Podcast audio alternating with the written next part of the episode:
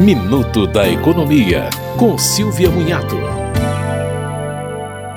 O 13º salário do empregado doméstico deve ser pago em duas parcelas, sendo a primeira entre fevereiro e 30 de novembro. A segunda metade deve ser paga até 20 de dezembro. Para quem não adiantou nada até agora, no E-Social é preciso lançar a primeira metade na guia de novembro. Já a segunda metade é paga em folha específica para o 13º. O pagamento da guia do 13º deve ser feito até o dia 6 de janeiro, porque dia 7 cai num sábado.